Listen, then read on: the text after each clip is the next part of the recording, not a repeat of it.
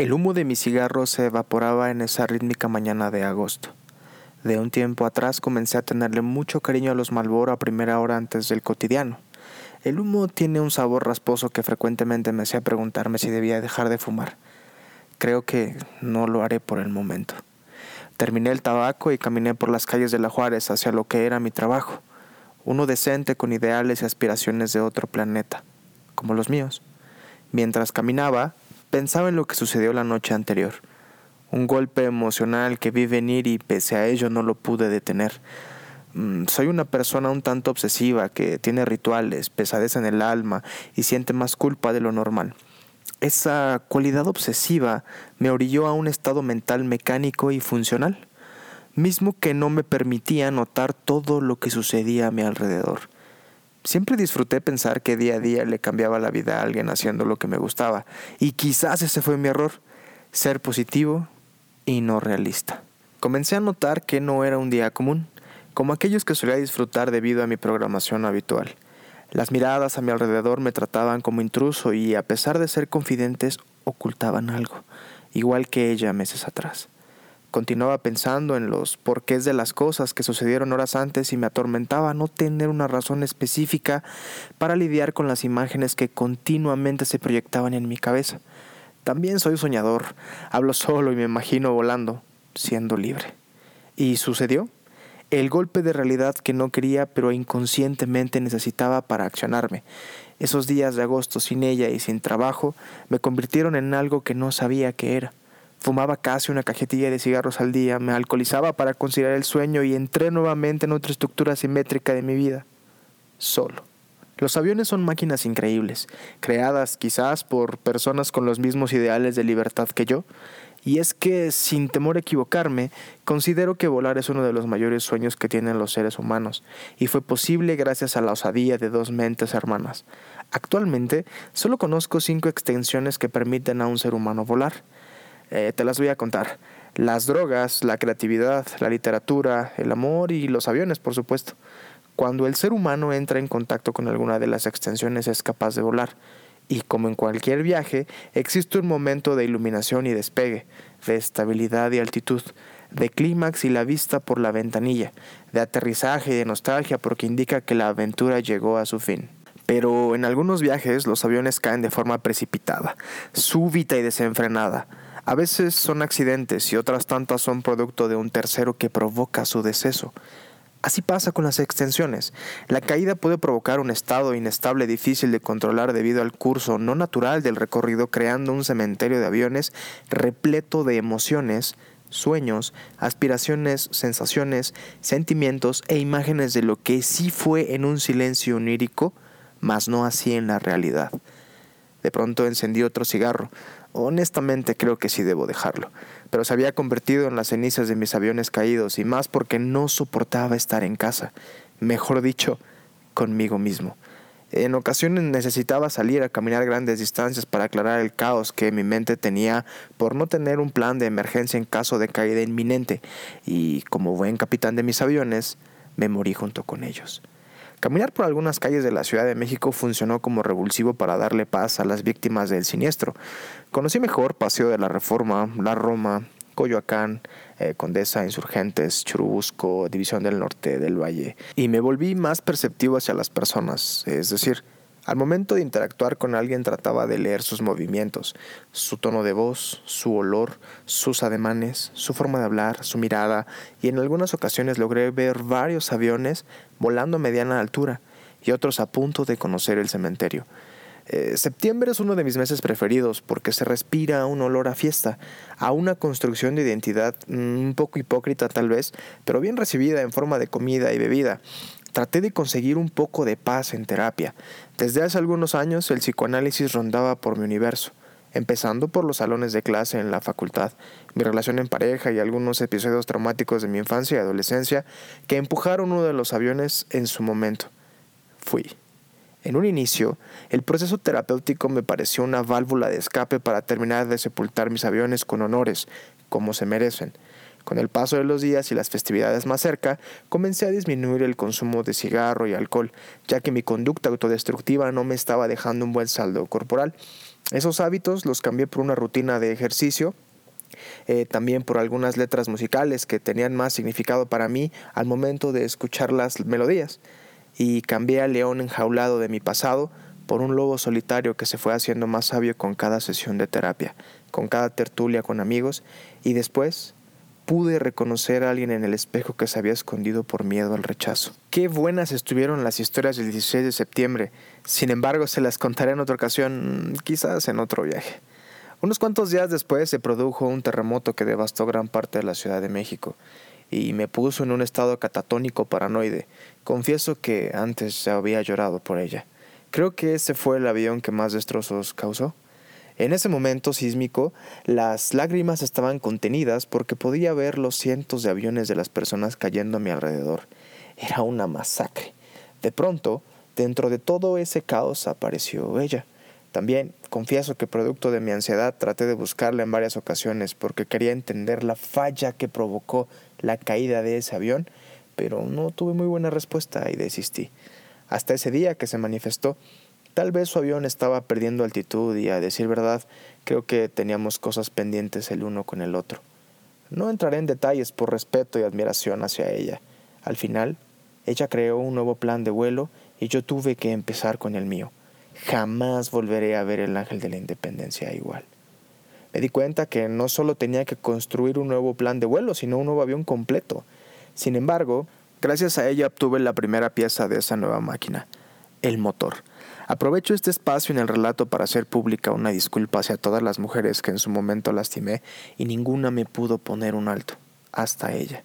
Siento no haberme sentido suficiente para ustedes, por ser tan obsesivo, dependiente, cerrado, introvertido, infantil, dramático y por tener un complejo de libertad difícil de entender, queda bien y a veces un poco inmaduro.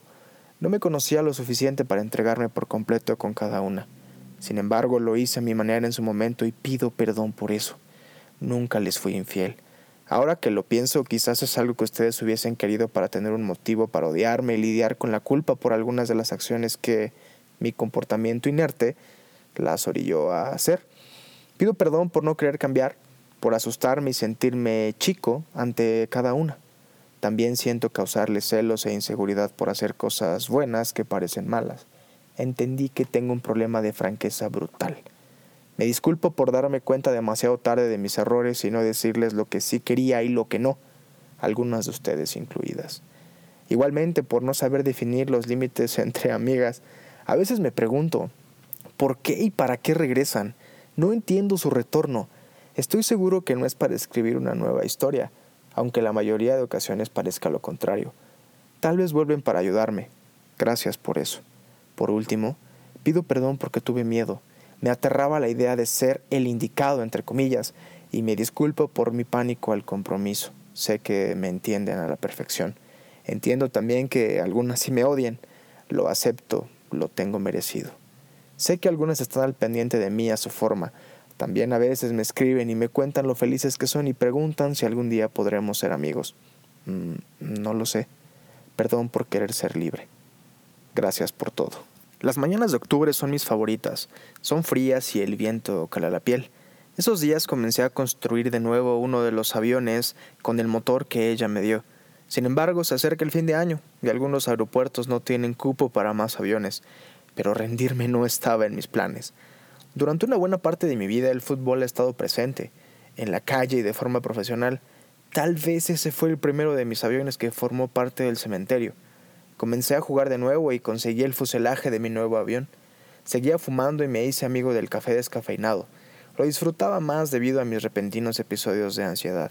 Algunos de mis amigos más cercanos me veían y se asombraban o se preguntaban por qué lucía diferente aunque frente al espejo era el mismo ser humano. Me puse un poco en forma. Ahora que ya tenía el motor y el fuselaje, solo me faltaban las alas para volver a estar en el aire. Probablemente no para volar alto pero era lo necesario para empezar de nuevo. Octubre fue un mes de búsqueda, no de piezas de mi avión, pero sí de nuevos aeropuertos para alojarme antes de despegar. Tuve que decidir qué avión construir. Ambos tienen una proyección hacia el futuro, pero entendí que no podían volar al mismo tiempo.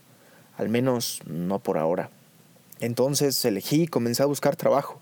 Dios, qué difícil es esta época del año para ser contratado. Antes de cada entrevista de trabajo fumaba un par de cigarros para calmar la ansiedad porque mi situación financiera no era muy buena que digamos. Necesitaba un nuevo aeropuerto pronto, ya que pedir dinero prestado no era una opción viable. No me gusta pedir ayuda. Nunca había pasado tanto tiempo en Polanco. Es bonito, aunque los aviones de ahí tienen un complejo de lujo y altitud que me desagrada. Pues ni modo, era lo que había. No había respuestas positivas y seguía jugando fútbol, saliendo con amigos, tomando café descafeinado y, por supuesto, fumando. Entonces decidí hacer un experimento. Casi estaba listo uno de los aviones y decidí desmontarlo para armar a medias el otro. Dentro del cementerio tomé algunas piezas del primer avión destrozado y las monté en el nuevo. Salí con algunas mujeres. El experimento consistía en probar si este nuevo avión era capaz de mínimo despegar. Me llevé una gran sorpresa ni siquiera encendió, aunque admito que traté de forzar el motor un par de ocasiones y lastimosamente provoqué que los aviones de ellas disminuyeran su altitud. No tenían la culpa de nada. Supe que no era posible construir un avión con partes nuevas y destrozadas. Ya sé, ya sé que es obvio, pero vamos, tenía que intentarlo. A finales de octubre acudí a un par de fiestas de disfraces. Soy muy creativo para ese tipo de celebraciones. Ese año fui Daniel San de Karate Kid y una especie de mariachi hipster. Mientras me fumaba un cigarro recibí una llamada inesperada. Lo único que escuché es, tenías razón, lo siento mucho. Colgué, terminé mi tabaco y supe que ella estaba lejos con su avión volando alto. Honestamente me dio mucho gusto. Bebí un poco y después decidí que no construiría ningún avión por un tiempo. Había mucho humo en las ruinas, aún olía a quemado, era lúgubre y sombrío. Las cenizas estaban esparcidas por doquier, hacía calor, muy similar al concepto tradicional del infierno. Así es el cementerio. En noviembre me la pasé mucho tiempo ahí, recogiendo y limpiando gran parte del fuselaje de mis aviones caídos. Y es que cada persona tiene su propio cementerio de aviones. Creo que algunos los conocen y otros jamás notan su existencia. Iba y venía cada día hasta cerciorarme de limpiar todo el desorden que había en aquel lugar. Traté de que mi cementerio fuera un lugar más habitable y comencé a preguntarme, ¿cómo puede ser habitable un lugar para los muertos? Y la respuesta pues fue muy simple. Técnicamente en un lugar habitable únicamente existen cosas técnicamente vivas también. De lo contrario, solo los objetos inertes estarían ocupando un lugar en un espacio común y sin vida pero comprendí que los muertos son los que habitan los cementerios y particularmente el cementerio de aviones está repleto de pensamientos, de ilusiones, de aspiraciones, de construcciones mentales, proyecciones de vida, de emociones, de planes en el futuro y por lo tanto en el cementerio de aviones sí era posible vivir, al menos de forma inconsciente, porque yo vivía allí. Encontré las cajas negras de mis aviones caídos y las guardé, especialmente las dos últimas. Una cualidad muy particular de ese mes se derivó en un vaivén entre el cementerio y mi vida real. Construí un puente estrecho que me permitía entrar sin salir lastimado. Continuaba yendo a terapia y llegué a pensar que la construcción de un cementerio de aviones era solo mía. Mi psicoanalista afirma que estoy llegando a ese lugar porque al fin tuve tiempo de prestarle atención, porque todos tienen un cementerio o una casa abandonada o un patio vacío, un campo con mucho espacio, en fin. Sigo creyendo que cada persona tiene su propio cementerio de aviones pese a lo que mi terapeuta decía. A finales de noviembre recibí una llamada de uno de los lugares a los que fui a solicitar empleo. Me dijeron si continuaba interesado y se disculparon por la tardanza en resolver mi caso. Estaba muy muy emocionado y agradecido. Acepté.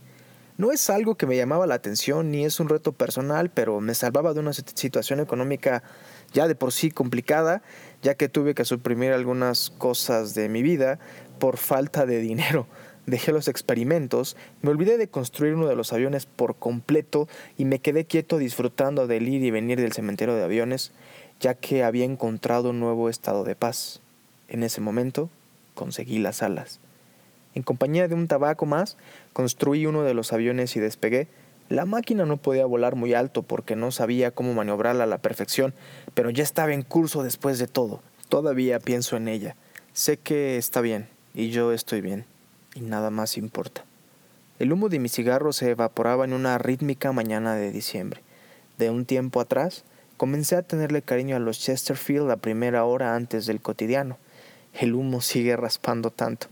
Esa sensación es la única que no ha cambiado nada. No voy a dejar de fumar.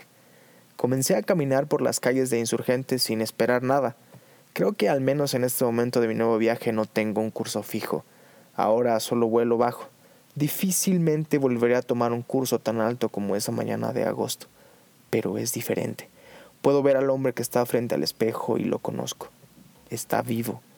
Ha sido un año de mucho caos y aprendizaje. Olvidé mencionar que cumplí uno de mis sueños, tatuarme. Ahora en mi antebrazo habita un tatuaje, mi animal espiritual, de hecho, y preferido.